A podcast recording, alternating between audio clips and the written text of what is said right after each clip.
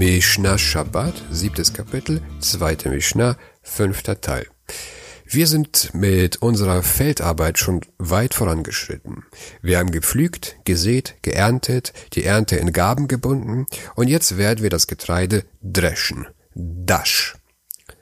Nachdem das Korn geerntet und eingesammelt worden war, wurden seine Stängel mit Dreschflegeln geschlagen, um die Getreidekörner von ihnen zu trennen.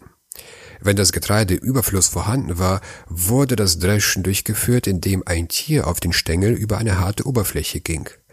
Um den Dreschvorgang effizienter zu gestalten, wurde ein breites Brett mit daran befestigten Messern oder Steinen am Tier befestigt. Das Tier würde dieses Brett über die Stängel ziehen, wodurch die Körner von den Stängeln getrennt würden.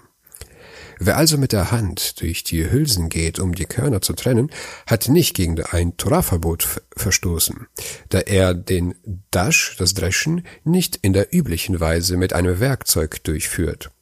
Die Weisen verbieten dies jedoch, weil er immer noch die Weizenkörner von den Stängeln trennt.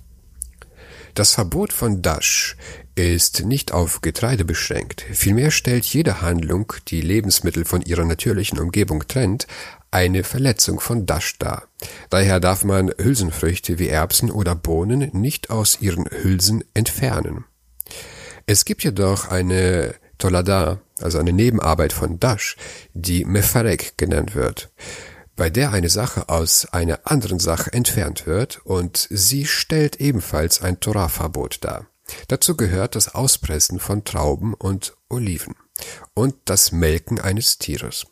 Gleichermaßen darf man eine Flüssigkeit nicht ausquetschen, die von einem Kleidungsstück aufgenommen wurde. Am Schabbat darf man am Nüsse knacken, auch wenn dies das Entfernen von Lebensmitteln aus der Hülle bedeutet. Dies wird nicht als Dash angesehen, weil Dash eine Arbeit ist, der gewerblich auf dem Feld oder in einer Fabrik am Ende des Ernteprozesses gemacht wird. Beispiele dafür sind das Ernten von Getreidekörnern von den Stängeln, um sie zu verkaufen oder in eine Mühle zu bringen, oder das Entfernen von Erbsen und Bohnen aus ihren Hülsen, um sie an die Massen zu verkaufen. Im Gegensatz dazu gilt Dash nicht für eine Frucht, die normalerweise vor dem Verzehr von ihrer äußeren Schicht entfernt wird. Da Nüsse normalerweise kurz vor dem Verzehr geknackt werden, gilt dies, gilt dies nicht als Dash. In ähnlicher Weise kann man am Schabbat Erdnüsse schälen und von ihrer dünnen papierartigen Hülle abziehen. Obwohl heutzutage die überwiegende Mehrheit der Nüsse in der Fabrik geschält wird, gilt das Knacken der Nüsse, um sie zu essen, immer noch nicht als Dash, da Nüsse auch in der Schale verkauft werden. Das Entsaften, das heißt das Auspressen von Früchten, um ihren Saft freizusetzen, ist eine Verletzung des Verbotes von Mefarek, was wie eben gesagt eine Torada der Malacha von Dash ist. Während bei Dash die Weizenkörner von ihren Stängeln getrennt werden, wird Mefarek der Saft von den Früchten getrennt. Das Torah-Gesetz verbietet das Auspressen von Oliven zur Herstellung von Öl oder das Auspressen von Trauben zur Herstellung von Wein. Wein und Öl sind wichtige Flüssigkeiten und die Mehrheit der Oliven und Trauben wird angebaut, um diese Flüssigkeiten zu produzieren. Im Gegensatz dazu ist das Verbot, andere Früchte zu entsaften, die äh, nicht in erster Linie wegen ihres Saftes angebaut werden, rabbinisch verboten. Man darf eine Frucht nicht entsaften, um ihren Saft zu entziehen, um sie zu trinken. Wenn der Zweck jedoch darin besteht, Lebensmitteln Geschmack zu verleihen, kann man Früchte direkt in Lebensmittel saften. Da in einem solchen Fall das Auspressen nie als Erzeugung einer diskreten Flüssigkeitsmenge angesehen wird. Der Saft, der als Teil eines Lebensmittels betrachtet wird, wird einfach auf ein anderes Lebensmittel übertragen.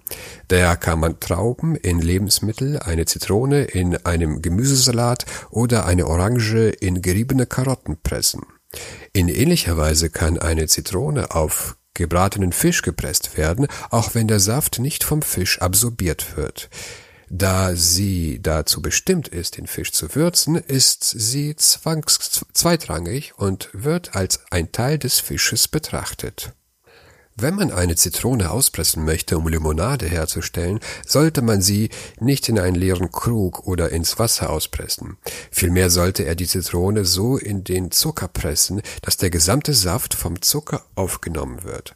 Auf diese Weise überträgt er den Saft von einem Lebensmittel auf ein anderes, was erlaubt ist.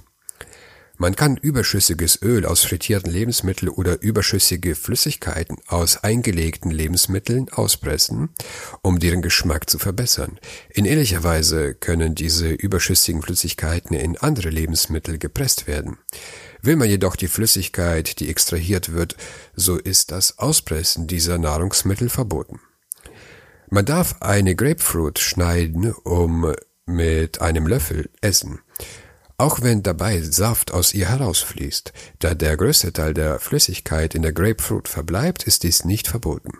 Man darf auch Früchte für einen Obstsalat zerschneiden, auch wenn beim Zerschneiden der Früchte etwas Saft herausfließt. Dies ist nicht verboten, da man nicht beabsichtigt, den Saft aus der Frucht zu trennen und der größte Teil des Saftes in der Frucht verbleibt. Wenn etwas Saft übrig bleibt, wenn man den Obstsalat oder die Grapefruit aufgegessen hat, kann man den Saft trinken. Jetzt haben wir gedroschen, wir kommen unserem Brot schon näher. Als nächstes kommt das Worfeln. Fortsetzung folgt.